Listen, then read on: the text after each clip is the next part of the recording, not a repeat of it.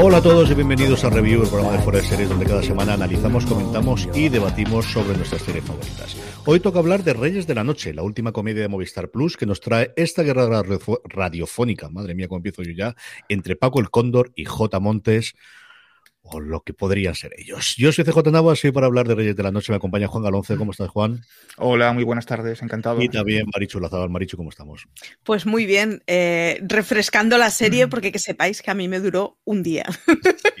Sí, yo creo que es una de las series que, desde luego fomenta eso, las dos partes, ¿no? Primero el, el hecho de que son solamente seis episodios esta temporada, esperemos que primera, y luego hablaremos un poquito de qué podemos esperar en una posible hipotética, más que probable segunda temporada por los rumores y, bueno, deslizamientos de boca que alguno que otros intérpretes ha tenido en diversas labores de promoción. Y luego el, el porque se ve muy rápido, es que realmente apetece muchísimo y esas tres horitas tenemos esos seis episodios. Como hacemos siempre el review, vamos a empezar hablando sin spoilers para aquellos que se hayan quedado un poquito fuera o que todavía no se hayan decidido hacerlo, que creo que será un poco de parte de nuestra audiencia, y luego después de dejar poner la sintonía o uno de los trailers de la misma serie, hablaremos ya con spoilers de todo lo que nos ha dado esta, como os digo, primera temporada por ahora de Reyes de la Noche.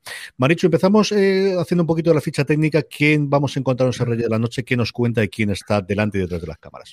Pues Reyes de la Noche es una serie que ha sido creada y escrita por Adolfo Valor y Cristóbal Garrido y es una de esas series que ¿qué tiene de reparto? Todo el mundo porque las caras así de los papeles protagonistas son Javier Gutiérrez haciendo de Paco el Cóndor y Mike Esparvé, que últimamente lo vemos por todos lados, como J. Montes. Tiene además a Itaso Arana haciendo de Marga Laforet, pero la verdad es que luego te pones a mirar quiénes son, pues eso, quiénes son los secundarios y es que está todo el mundo. Es de estas series en donde, bueno, está Alberto San Juan, está File Martínez, está todo el mundo, da igual.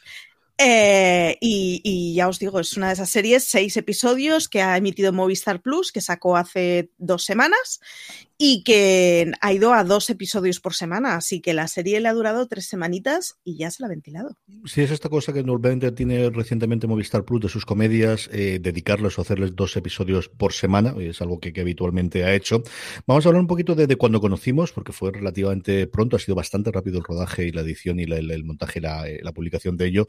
Juan, cuando te enteraste tú de que esta serie iba hacia adelante, ¿qué, qué se te pasó por la cabeza? Bueno, pues me, lleva a la infancia. Bueno, la infancia no, la juventud tampoco. Hagamos honor a la verdad eh, en cuanto a mi edad. Claro, yo es que me, como escribí en su día para fuera de series, o sea, eh, cuando me pasó los screens Álvaro y tal de Movistar, claro, es que yo me crié con él. Yo me crié con José María García, es decir, era, era de obligado cumplimiento escuchar la radio y claro, recuerdo que en aquella época, cuando José María García está en su punto más álgido, no existían las cadenas privadas de televisión. Es decir, el mundo de la televisión era la primera, la una y la dos. y ya está, ¿no? La UHF y la VHF, que no recuerdo que se llamaban. Entonces, claro, al final todo el mundo tiraba de la radio. Como es lógico, ¿no? Porque era el, el medio más, como sigue siendo, el medio más actual, más vivo, ¿no? Más instantáneo.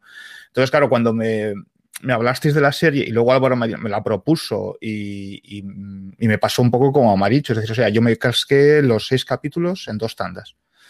Pero creo que fue una mañana, ¿eh? O sea, paré un rato para hacer otra cosa y, me vi los tres y tres en dos tandas.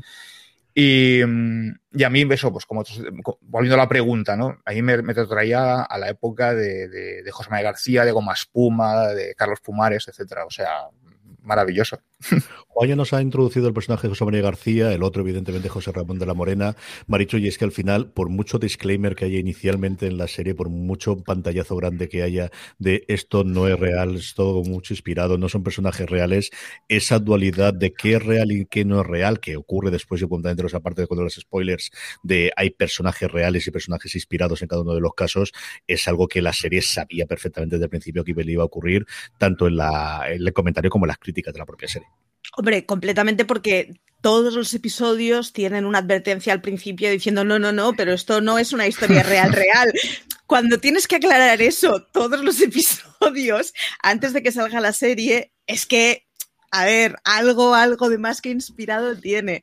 Yo tengo que reconocer que yo era muy pequeña y además a mí los deportes no me han gustado nunca, pero sí me ha gustado el juliganismo de los deportes. O sea, yo era de las que veía el día después, aunque el fútbol... Mm, fatal, o sea, es que no me interesa lo más mínimo. Y me pasaba lo mismo con Butarito, que me molaba, o sea, me molaba el tono y el pique, aunque los deportes no. Entonces, eh, como aviso a todos aquellos que no sois futboleros, pero que os gusta el ambientillo de radio, eh, que no os eche atrás porque no es una serie sobre fútbol. Es otra cosa en donde hay dos personas que hablan de un deporte específico, pero es muy distinto. Juan comentaba antes que era el momento en el que todavía no existían las televisiones privadas inicialmente y era el momento glorioso de la radio. Es decir, en televisión española teníamos estudio estadio en el que veíamos posteriormente los goles, pero es que la forma de informarte de cómo iba tu mm, equipo en el resultado era el transistor durante las tardes en las que se emitía, porque había uno o dos partidos como máximo que se hacían por la televisión en esos momentos y evidentemente esa reflexión de las noches de la cual yo fui partícipe. Igual que Juan lo recuerda de la juventud, yo al final de la infancia, primero de la juventud, era muy oyente de García, exactamente igual. Yo llegué por él porque yo entonces era muy hooligan, como decía Maricho. Yo con el paso del tiempo se me ha ido curando esto, igual que otras cosas me he hecho más tranquilo y me sigue gustando el deporte cada vez más el americano más que el español, pero yo era muy, muy fanático del Barça en esa época, lo recuerdo perfectamente, y mi padre mira que es hooligan, pero los gritos más fuertes que pegaba en mi casa con diferencia era yo, cosa que a alguien que me conozca a día de hoy le sorprende un montón. No hay más que hablar con mi madre para abrir los gritos que pegaba yo cuando ganaban al Madrid o cuando alguna de las veces, no la primera Copa de Europa, que se la vi en, en Santiago de Compostela,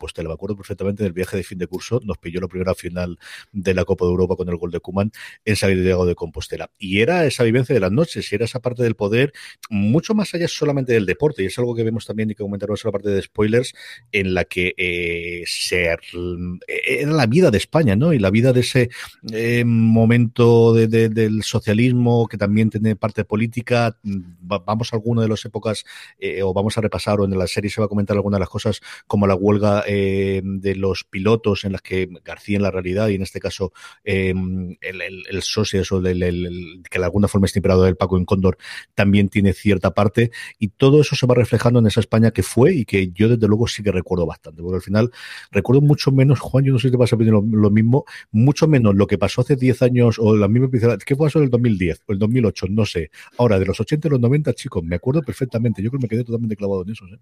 Bueno, es que, claro, coincide, eh, esa época coincide cuando acabo Boop y Co. Para los millennials, Boop y Co. Es, es una cosa, es bachillerato y el final de bachillerato, el Co, ¿no? Que era el curso de orientación universitaria previo uh -huh. a la facultad y con, el, y con la facultad, claro. Entonces, eh, es cuando eh, empiezas a, a, a, tener más libertad, ¿no? Sobre todo nocturna, ¿no? Eh, y claro, yo, yo regresaba igual de fiesta un, en la época de la facultad y te enganchabas con García y te enganchabas con Pumares, te enganchabas. Entonces, y el transistorio es verdad, no se apagaba nunca. Yo recuerdo que tenía un radiocassette, cuidado, de pilas, de esas pilas que si te, tiran con una te matan, de esas que son súper gordas que la tenía puesta en, el, en, la mesita de noche. Y, y, no paraba nunca. O sea, era mmm, pila tras pila tras pila porque era, era muy consumidor. Siempre he sido muy consumidor de radio desde muy niño, pero, pero era fascinante. Y lo, y lo que dices de García es que es verdad, o sea, era el retrato nocturno, no solo del deporte, sino de, en cierto modo de la vida en España durante ese día. Y era de obligado cumplimiento, es decir, casi de obligado cumplimiento el llegar por la noche y, poner la radio para ponerte al día de todo. Y nadie mejor que Super García, que era el programa mítico de él, para ponerte al día, nunca mejor dicho, de, lo que pasaba en España. ¿no? Era, ya te digo, era casi una religión. El escuchar Mar la radio, sí. Maricho, después de los seis episodios, ¿te ha dado la serie lo que tú esperabas? ¿Qué te ha parecido? ¿Qué, qué, ha, qué te ha gustado de sobremanera estos seis episodios? Me ha gustado mucho, me ha dado lo que esperaba, pero ni con todo yo creo que hay algo de... Es, es, que es muy difícil de narrar, pero hablamos de un momento en el que no existía YouTube. O sea, el, el, pasar la hora con un teléfono viendo Twitter y YouTube es lo que hacías, lo que decía Juan, cuando tenías la radio permanentemente encendida en tu casa. Pero es que mmm, el fútbol era aquello de lo que se hablaba, aunque no te gustara el fútbol, por narices, porque no existían las plataformas, porque toda la televisión estaba enfocada en eso. Claro, o sea, yo me acuerdo, en televisión española había fútbol, en, televisión, en TV3 se emitían todos los partidos del Barça jugara contra quien jugara, y esas, o sea, ese es al final el entorno que teníamos en donde da igual que no te gustara el fútbol. Entonces, a mí me parece que hay una cosa así que, que es como, que es muy intangible y que se lo pierde la serie porque se centra específicamente en el caso. Ahora, ¿cómo explica el caso y cómo explica la historia de, una traición y de un pique entre dos personas muy fuertes o un muy fuerte y, un pupilo revolucionado? Me parece que está muy bien contada. Es muy ágil, se come sola mm. y, de verdad es que es una serie que a cualquiera que os guste el salseo os gustará, porque consigue explicar muy bien ese gusanillo de, bueno, de, un pique entre dos personas que te atrapa. Juan, ¿cómo lo has visto tú? ¿Qué, sensaciones has tenido después de terminar la temporada con respecto a lo que esperabas de ella? Eh, al final, yo creo que he recogido lo que esperaba. En los previos y en, toda la publicidad previa a verla, cuando pude ver los, los capítulos en screeners, yo he recogido lo que esperaba. Eh, me, hace, me, hace, mucha gracia esto de, los, de la advertencia al principio del capítulo, ¿no? Esto es, una ficción y tal. Bueno, esto todos sabemos que uno es un remedio de uno y otro es un remedio de otro, o sea, eso tenemos clarísimo, ¿no? Pero yo, eh, a mí lo que me ha fascinado en realidad es, al final, más allá de la, de, del personaje de, Paco el Cóndor y, de Jota, eh, lo que me ha fascinado es que esa guerra por las ondas, esa guerra por la publicidad, esa guerra por ser los líderes de audiencia, eh, existió en realidad. O sea, eso no es una ficción. Esto quizás hay personas que puedan pensar o, que hayan, perdón, que han visto la serie o que están viendo la serie, que eso es exagerado. No, no, realmente era así. Y se manejaban cantidades mm, ingentes de dinero. O sea, estamos hablando de una época de muchísimos miles de millones. Es decir, o sea, entonces, a mí eso mm, sí que me ha gustado. Yo es lo que quería ver, ¿no? Esa guerra, no tanto el salseo que dice Marichu, ¿no? Yo soy menos de salseo, pero sí esa guerra que existía, además una guerra sin cuartel, una guerra bastante eh, cainita, como pasa en España, ¿no? Al final llegó un momento en que en España no solo eres del Barça o del Madrid, ni rojo, azul, ni el otro, eres, eras de García o de la Morena.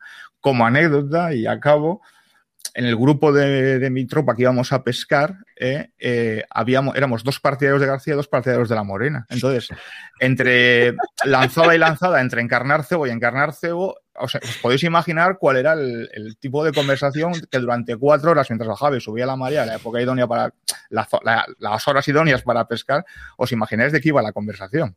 O sea, claro, cuatro horas delante del acantilado van para mucho. Entonces, pues, y dos y dos, éramos dos y dos, dos de García y dos de la Morena. O sea, haceros una idea hasta qué punto ya va la cosa. Vamos a ir ya con la parte con spoilers para todos que habéis visto ya los seis episodios. Nada, volvemos en un segundo. Estamos ya de vuelta. A partir de ahora, como siempre en review, ah, vamos a analizar Reyes de la Noche, su primera temporada totalmente con spoilers. Y lo primero que tengo aquí en, el guion que hemos hecho, que ha elaborado Maricho Lazábal, es una historia de una pelea y una traición. Y esa es quizás la mayor libertad que se toma la serie, eh, más allá de las libertades personales, que evidentemente yo desde luego desconozco por completo la vida privada tanto de uno como del otro, y que creo que eso es algo que entendíamos todos que iba a ser.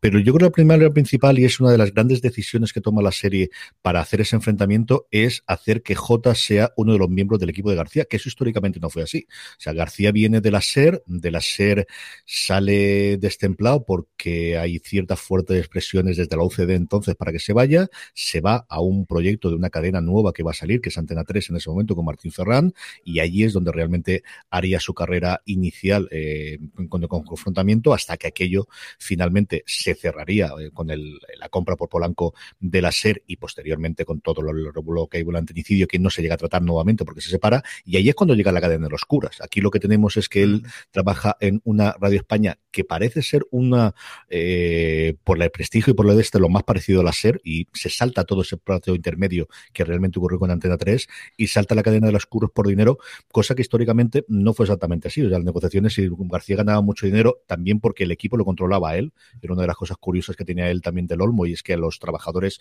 no eran trabajadores de la cadena, sino eran trabajadores tuyos, y él tenía como 300 personas al final cobrando el sueldo entre los colaboradores habituales y todo lo que contrataba después para la vuelta, que era una de las cosas que yo esperaba que iban a contar, toda la, cobertura que hacía de la vuelta a España, especialmente García. Pero ese es el punto de partida que decide marcar la serie, que nos va a marcar los seis episodios, ¿no? Al final es mucho más que solamente un enfrentamiento de las ondas, sino es que es que esta persona trabajaba conmigo, iba a ser mi heredero y me traiciona, me ha dicho. Está muy bien explicado porque además está, o sea, está explicado en una, en una situación en que no puedes evitar entender al que se siente traicionado y al que hace la traición. O sea, es, es perfectamente justificable desde los dos lados. Y además está, está muy bien explicado porque, porque sus actores son muy buenos. El personaje del cóndor, Javier Gutiérrez, hace, o sea, tiene una mala hostia dentro y tiene una rabia, una forma de explotar y una forma de plantear las situaciones que, que, es lo que hace que, que, se ve como una traición claramente, no es ninguna paranoia del señor, pero claro, también entiendes como Miki Sparvé decide, ya, pero quiero volar por mi cuenta. Este Gutiérrez parece que hará cosas buenas, ¿eh, Juan? Este a mí, ¿eh? yo, vamos, ya lo escribí, o sea, yo, ¿qué papel no borda este hombre? Es decir, o sea, porque tiene, es un tío súper talentoso, me parece un hombre que pongas lo que le o sea, pongas delante lo que le pongas, eh, no solo lo resuelve, porque hay muchos actores que son resolutivos, pero se quedan resolutivos a secas, ¿no? Este lo resuelve y además eh, lo engrandece, ¿no? Es decir, o sea, porque es que este hasta las inflexiones de García las hace perfectas, ¿no? O sea, le faltó aquello del Pablo, Pablito, Pablete, cuando se hacía que, que, eso fue un himno casi en la noche de las ondas, pero cualquier, eh, los insultos, ¿no? Ese, esa, esa creación de un lenguaje eh, dedicado al exabrupto, ¿no? Pero el exabrupto con el abrazafarolas, el, el tuerce botas y tal, es decir, eh, lo hace de maravilla. Y Mickey Sparvé, aunque yo lo tenía menos en el radar, también lo hace muy bien. Es decir, me parece que hay un contramuto. Y luego, me, referido a lo que decía Marichu, eh, me gusta ese, tono verosímil que hace que con él comienza la serie, es un tono, aunque no tiene nada que ver con la realidad, pero un tono verosímil.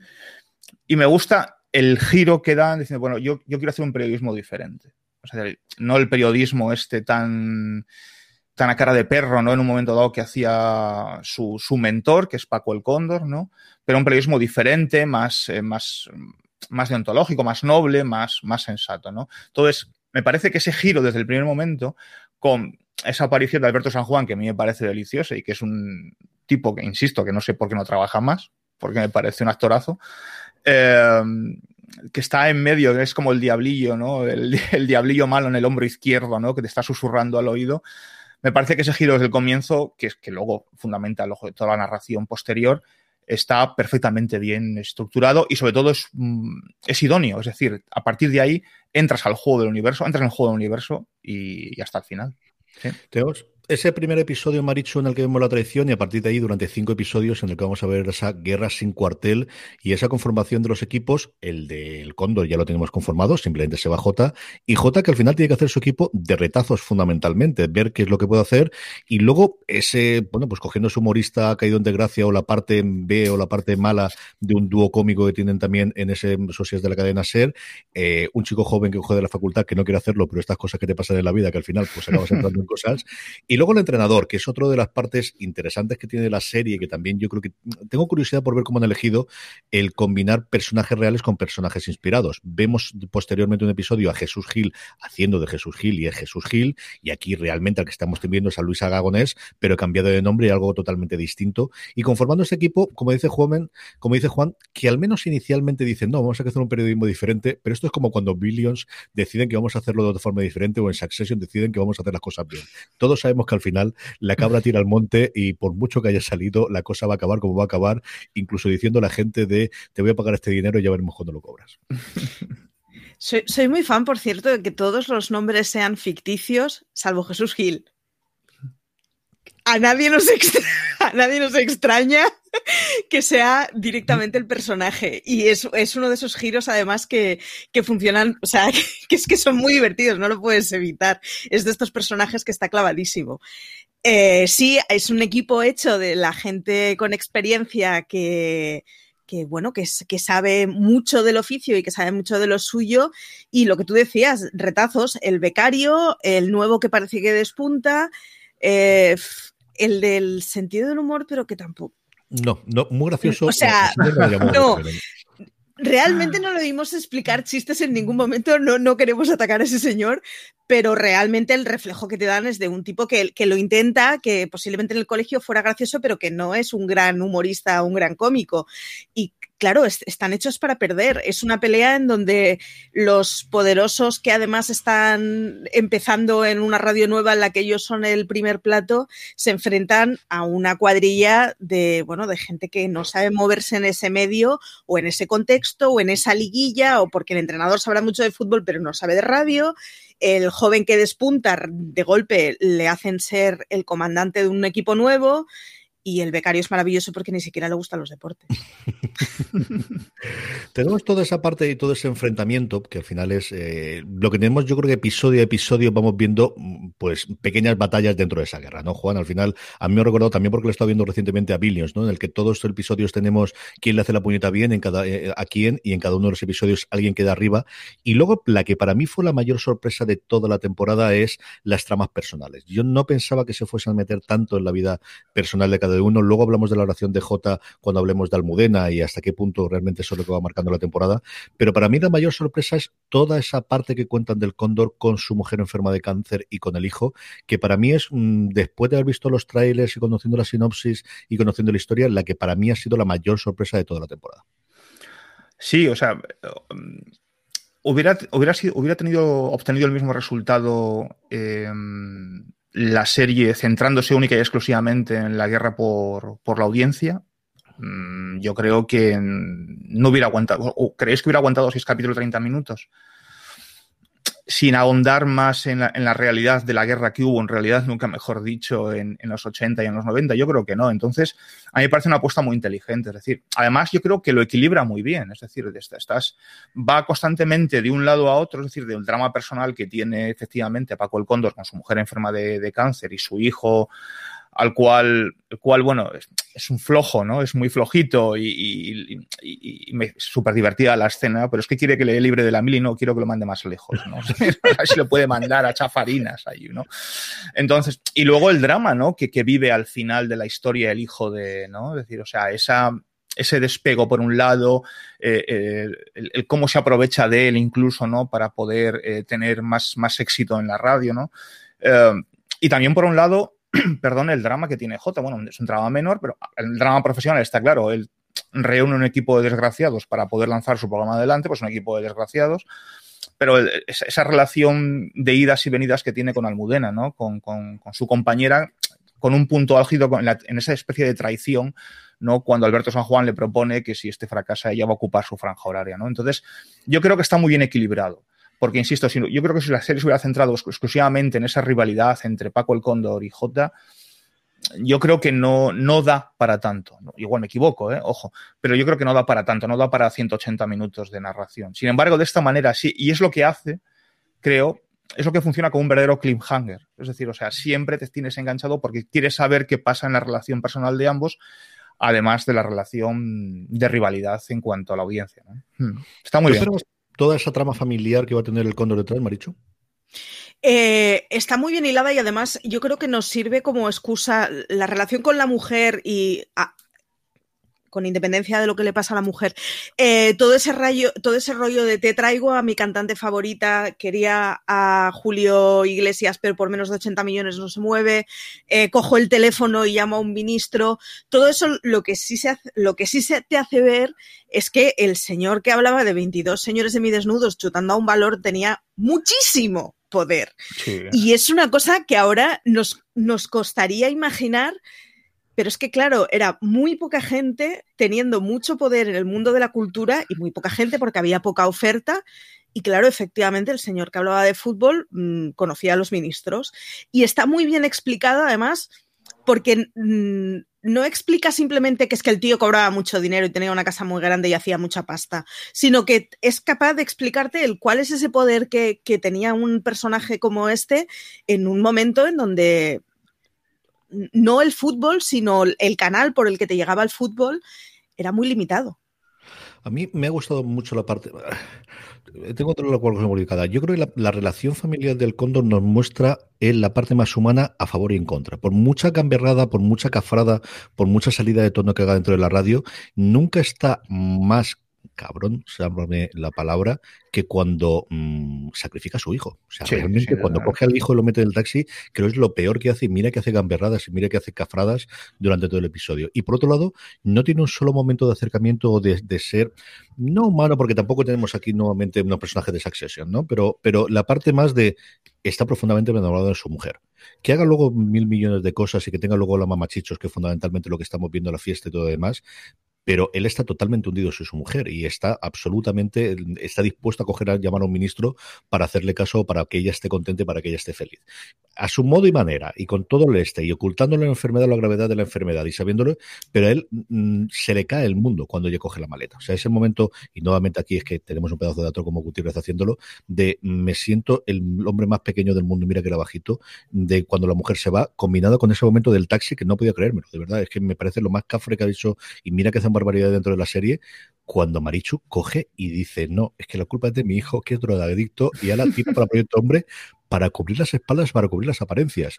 Y él me parece la cosa más doble cuando, además es que al principio cuando lo veo digo, a que al final acaba siendo drogadicto efectivamente. Y esa es la parte en la que digo, no sé si es otra serie, no sé si me casa bien, si me casa mal, porque se mete en unos derroteros que no esperaba de una comedia que, por otro lado, suele ser bastante alocada a lo largo de los seis episodios. A mí me, casa muy bien porque em, explica que de alguna forma el tío es muy poderoso hasta que deja de tener control. Es, es, es, de justicia poética que sí, sí, le has traicionado a tu hijo llevándolo a un sitio en donde resulta que el chaval se encuentra la mar de bien en comparación a cómo lo tratabas en casa, que no hacías más que ningunearlo. Yo con, con todas estas escenas privadas, yo reconozco que... Mm, o sea, me da igual, I want to believe. O sea, no, no, pienso pensar un momento que, es lo que puede tener eh, referencias o cosas que hayan pasado en la vida real y abrazo completamente la ficción que nos traen, porque me parece que es un recurso que está muy bien y que además que al final está muy bien explicado el rollo de cómo, el, bueno, pues el gigante que se queda solito y se queda solito porque llega un momento en que, bueno, pues la gente se cansa de, de aguantar absolutamente todo lo que quiera una persona que se cree que es todo poderosa. Vamos a hablar, Juan, si te parece, de Almudena, de ese tercer eh, puntal que tenemos en la serie, la tercera en importancia, desde luego, eh, hecha mm, de una forma u otra, inspirada en el personaje o la, la, la, la primera vez que Gemanierga salió en radio haciendo sus programas de madrugada que existían en la SER al posterior, eh, precisamente de La Morena, con esas llamadas telefónicas que, que fueron también una huelga de momento y eran al final, como ella yo creo que recordar que hicieron uno de los momentos, de taxistas y de sonámbulos y de gente que trabajaba, mucha gente de la noche y al final tenían esa conectado y yo recuerdo de alguna de la gente que, que a partir estaba y de esas llamadas de nocturnas. ¿Qué te ha parecido el personaje con Almudena, tanto en su relación con Jota como como ella, como profesional, en ese mundo y en esas redacciones llenas de cigarrillos y de hombres, intentando batirse el cobre, intentando navegar de la mejor forma posible para conseguir lo que ella quiere, que es que me dejen demostrar mi valía en un programa en, lo que realmente era el prime time entonces de la radio, que era a partir de las 12 de la noche. Sí, el, famoso hablar por hablar, ¿no? De, que, popularizó en su momento Gemanierga, ¿no? También, del cual también escuchaba, es decir, o sea, también era bastante fan, ¿no? Y es verdad que la retaila de, de sujetos o sujetas que llamaban por la noche era de lo más variopinto, claro. La noche siempre tiene ese punto oscuro, ¿no? Y así un poco outsider y te llamaba gente de todo tipo, ¿no? Y desde locos, como le pasa a ella en la ficción, a obsesos sexuales, a prostitutas, a taxistas, a camioneros, es decir, todas aquellas personas que se sentían solas, ¿no? Bueno, pues a me ha gustado bastante porque, eh, por un lado, relata el, juego de la traición que tiene con J, ¿no? Es decir, o sea, se calla cuando eh, él es amenazado de perder el programa debido a la escasa publicidad, ¿no? Y, y pone en una balanza lo que siente por J, que, que, es, que es, sincero, ¿no? Y, y recíproco por otro lado, pero poner en una balanza también el, el, poder relanzar, poder no relanzar, sino poder llegar a la cima ¿no? en, su, en su carrera periodística. Como inciso, ¿recordáis el anuncio este que la ponen a modo de... de sí, sí, que le ponen a modo de publicidad, ¿no? Que ella lo escucha con una cara de circunstancias, eh, diciendo, bueno, que esto, de verdad voy a tener que poner esto, ¿no? que me parece, no sé si era de panties o, o de ropa interior eh, femenina. Sí. Era de panties, ¿no? Puede ser. De ropa interior. De, de ropa, ropa interior, interior, pero es igual. Al final el anuncio de poner cachondos a hombres. Quiero decir, no iba de vender bragas a con, mujeres. Con una voz sexy de estas de, de, de, de película porno y tal, una cosa súper loca, ¿no? Entonces, claro ella se ve en esa tesitura, ¿no? Es decir, o sea, vale, muy bien, o sea, yo siento algo que no sé si va a ningún lado, ¿no? Con, con, con J, pero tengo la oportunidad de desbancarle si a él le quitan el programa en esa franja horaria y yo encaramarme a un puesto impensable para un programa de ese tipo y sobre todo para una mujer. Es decir, estamos hablando de la época de finales de los 80, es decir, era bastante improbable que una mujer tuviera, bueno, improbable no, no recuerdo la memoria con exactitud, pero yo no recuerdo mujeres locutoras que tuvieran esa relevancia en, los prime time de la radio, es decir, y era así, ¿no? Eh, entonces me, gusta mucho ese toma y daca constante, esas idas y venidas que tienen. Y ella, yo no la tenía tampoco muy en el radar, y a mí me ha gustado bastante. Me parece que la chica resuelve muy bien, que mantiene muy bien ese punto de dramedia, ¿no? Por un lado de comedia eh, sin ser loca en su papel, pero también el drama que vive ella. Y volviendo a la redacción de los cigarros, efectivamente, yo he vivido esa época y la redacción eh, era mm, era un trasunto de Londres. Es decir, las relaciones eran un trasunto de Londres porque en todas las mesas había ceniceros humeando, porque era lo clásico. No había ningún periodista que no humeara, que no tuviera un cenicero con el cigarro. Entonces, también te tiene ese punto de, vuelta a la juventud, ¿no? Cuando yo lo viví, ¿no? Es muy divertido. De presencia de mujeres, y lo vemos en, la emisora de los curas, que por la tarde sí que hay una mujer. En esa época después en la COPE estaría Encarna. Yo no recuerdo Encarna Sánchez porque la tarde, en la mm. mañana sí que he oído alguna vez. Sí, es verdad, Encarna eh, Sánchez. Yo oía las noches o justo antes de las noches, pero en las tardes, de verdad que de esa época la tengo totalmente absolutamente perdida. Pero sí que Encarna Sánchez, eh, desde luego, es el quizás la gran imagen que teníamos de, mujer presentadora y también poderosa, ¿no? En su momento de la radio. ¿Qué te ha parecido el personaje de Almudena, Marichu? Eh, me gusta mucho, pero sobre todo eh, lo que me gusta es que explica una España que la hemos superado, que quiero pensar que la hemos superado, en donde la radio es para hombres o para mujeres. Si se habla de sentimientos es una cosa de chicas, entonces tienen que ser señores que no estén muy bien o que estén en un momento bajo y a los señores les tiene que gustar el fútbol, que es una cosa de señores o de lesbianas que es el único personaje femenino que encontramos hablando de fútbol. Que es, muy gracioso esa forma eh, tan binaria de explicar la realidad, ¿no? Y al final se pueden hablar de muy poquitas cosas y con un reparto social muy, muy, muy limitado.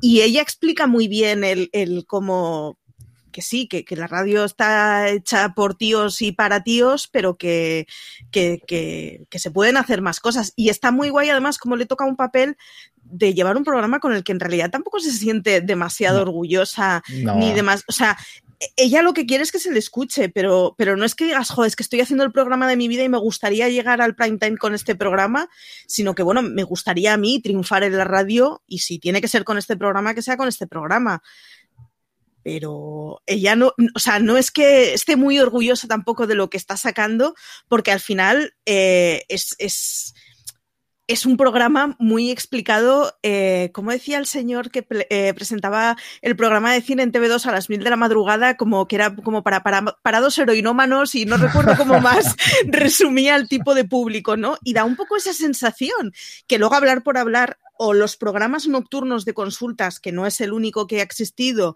eh, son mucho más abiertos y es mucho más, pero claro, pero la caricatura es esa. ¿Quién me escucha? Pues un camionero, un parado y un señor mayor que vive solo. Y los panaderos y la gente que estaba con el reparto de, la noche de los periódicos y cosas similares, sí, totalmente. Mm, es el personaje en el que al final tienes tanta la guerra de ellos dos que al final cuánto puedes hacerlo o hasta qué punto puedes hacerlo independiente de la relación y por eso tienes esa relación de para arriba y para abajo con J creo que, al final el, momento en el que él le traiciona después de, pues, aquí se traicionan uno a otro constantemente. O sea, ella originalmente mm. iba a coger ese lado, luego es cuando a J se lo ofrecen, él sabiendo perfectamente que ella lo quería, entonces le dice que no y lo va teniendo. Me gusta la escena que tiene con Fele Martínez en la universidad, esa me gustó mucho. me pareció muy divertida de ver aquí lo que hay y luego dicen, no, no, si lo único que quería era largarme de aquí poder trabajar. Y es el momento en el que yo creo que ella si no estar contenta con su trabajo, decir, leche, es que lo tengo. O sea, es que lo que tengo yo no lo tiene nadie más. Es que al final tengo un programa así a las horas que tú quieras y del debate que tú quieras, pero tengo un programa de la radio en el que me escucha toda España. Y yo creo que ese es el momento en el que ella tira para adelante y hace de, de fuerza de tirar para adelante y hacer, pues profesionalmente lo mejor que sea y quitarse esa parte de soy periodista, soy periodista puro, soy periodista pura, bueno, pues a lo mejor no soy tan periodista, pero realmente lo que tengo es un micro delante y esta capacidad de poder hacer sentir bien a la gente, ¿no? Yo creo que esa es la parte cuando ya está mejor. De todo lo que he notado los ese episodios, Maricho, momentos, escenas, personajes que te hayan gustado especialmente. Yo, sin duda, el hijo del cóndor sintiéndose a gusto en, en, el sitio al que le encierran. Ese rollo de que sí, que aquí me medicarán y estaré con colgados y que sí, que lo que tú quieras, pero por primera vez no tengo a un señor que me está diciendo que soy poco en la vida. O sea, a mí el rollo ese de que el chaval al final, el lugar en el que esté a gusto, sea el lugar en donde le dejen tranquilito y no le toquen mucho las narices, me enamoró completamente. Juan, momentos, escenas, eh, personajes que también gustó. Sí, bueno, el, escena me parece muy divertida cuando descubre al director de la cadena episcopal en un pub de ambiente. Entonces, y que el otro se ve como soliviantado, ¿no? Y cuando llega a la redacción, el, cura, que es el encargado, el sacerdote que es el encargado de la cadena, dice, bueno, sí, sí, lo sabemos todos. como diciendo, bueno, no me cuentes nada nuevo. Me encantó el quinto episodio, me encantó la escena, las escenas con Jesús Gil, porque claro, cuando lo mencionan por primera vez, yo no imaginé que iba a salir como personaje. Sinceramente, no, no lo supuse y me hizo muchísima gracia y eh, me gusta, como ha dicho, me ha dicho y yo coincido con ella, eh, el personaje de Omar Banana, parece que se llama el chico, que es el, que interpreta al, hijo de Paco el Cóndor, en ese momento en el que él dice, bueno, eh, no deja de ser una especie de, no de paradoja, ¿no? Pero una de como algo, algo irónico realmente el hecho de que, bueno, me mandan a un sitio para, para, para quitarme de en medio porque no sirvo, entre comillas, para nada un sitio que es un proyecto hombre y me acabó convirtiendo en, drogadicto, ¿no? Es decir, pero sobre todo la escena que más me hizo gracia fue esa. Y luego los momentos con Alberto San Juan.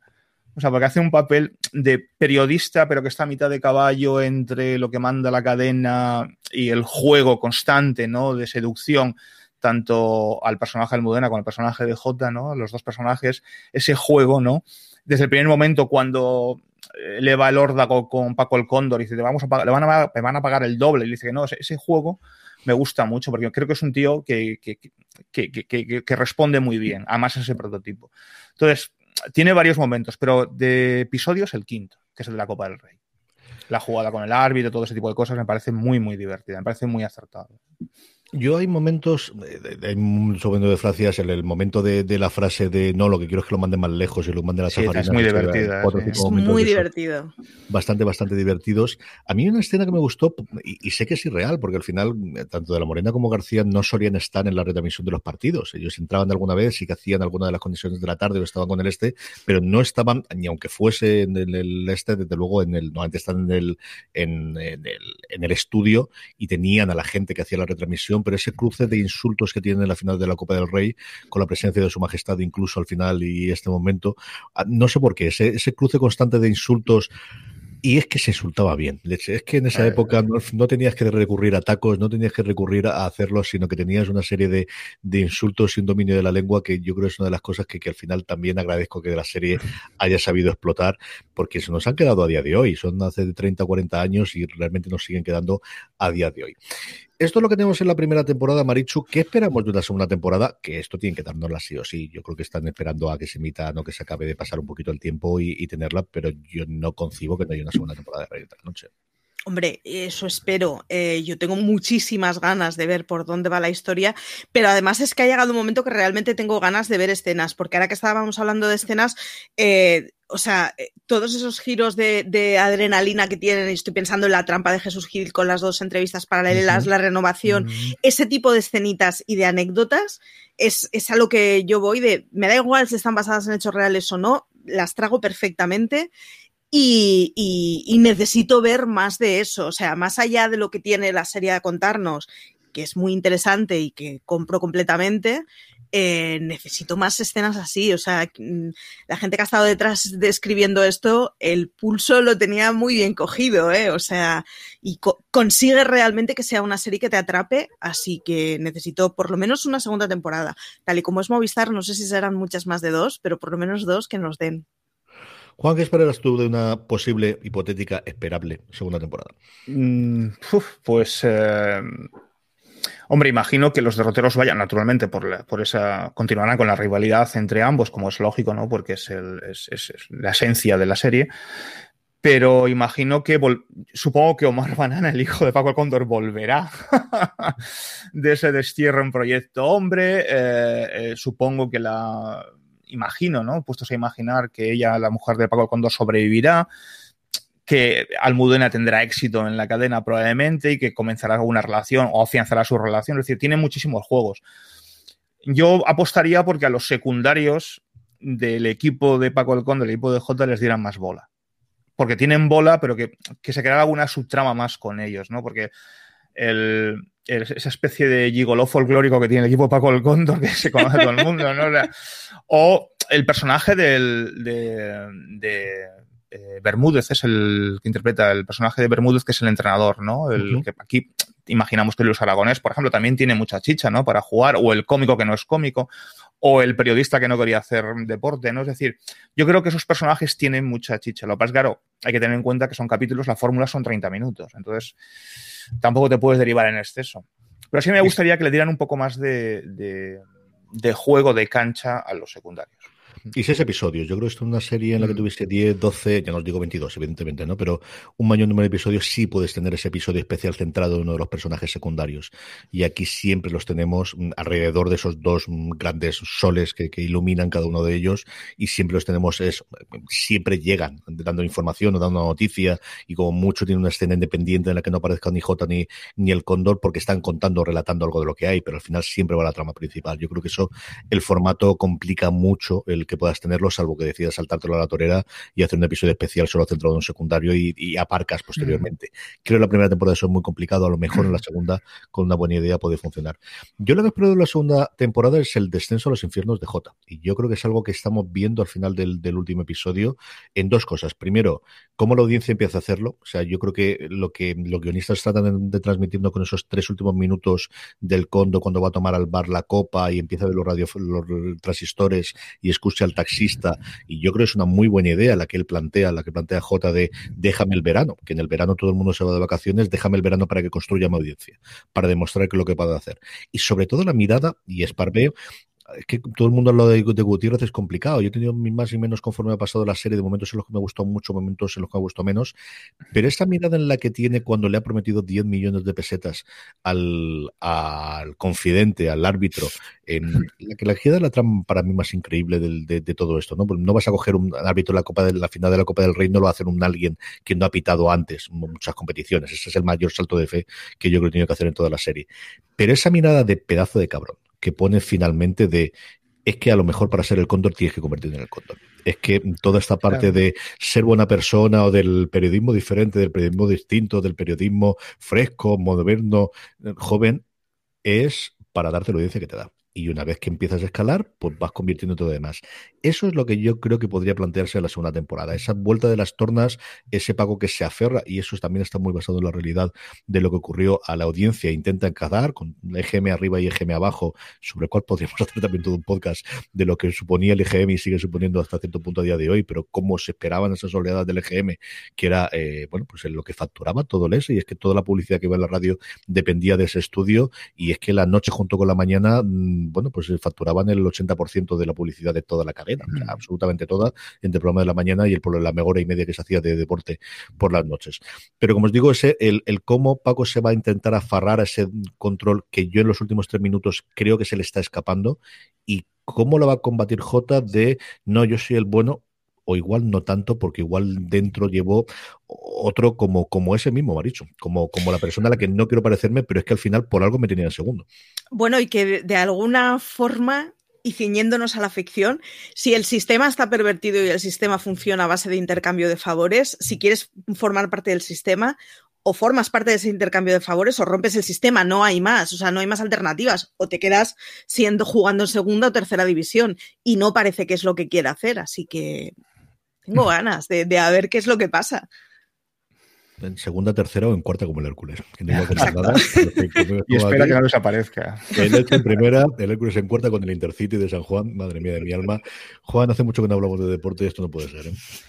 Pues el Hércules está abocado. El que estará, estará encantado será tu padre, naturalmente, que estará encantadísimo con la situación del Hércules pero que el, que el Elche haya sobrevivido a, a, a, la primera y se quede en primera y que el Hércules esté donde está, esto aquí a nivel provincial es, es como muy dramático. es como muy dramático. El drama autóctono. Sí, volvemos a los cainitas, o sea, de, del Elche o del Hércules, o sea, no, no, no puedes ser de los dos porque está mal visto, o no puedes desearte de ninguno, también está mal visto, o sea. En fin. Ya verás tú cómo están las cosas en los próximos meses. Desde luego, lo que estará en los próximos tiempos es si hay una segunda temporada de Reyes de la Noche, que volveremos aquí a acabar de comentarla, porque como veis, nos ha gustado mucho, mucho, mucho, mucho. Maricho Lazábal, un beso muy fuerte hasta el próximo programa. Un beso a vosotros por haber estado por aquí. Don Juan Alonso, un abrazo muy fuerte, cuídate mucho. Un abrazo, chao. Y a todos vosotros, mucho más contenido sobre la serie. Podéis leer la crítica de Juan Galonce en fuera de series.com, también un artículo que sacamos sobre las declaraciones de De la Morena, porque esto traerá cola. Y García, menos mal que al final no he dicho que no quería decir nada, porque si no también se utilizaría y hablaríamos de todo eso. Y como siempre, muchísimo más contenido en fuera de series, tanto en fuera de series.com en texto como en nuestra cadena de podcast. Y nos podéis ver en YouTube y en Twitch todos nuestros programas en directo, especialmente Placeres Culpables, que hacen todos los domingos a partir de las once y media, Marichu Lazabal con Lorena Gil, divertidísimo si no lo has escuchado acercaros a él todos los domingos a partir de las once y media, twitch.tv barra fuera de series. Gracias por escucharnos, gracias por estar ahí y recordad, tened muchísimo cuidado ahí fuera.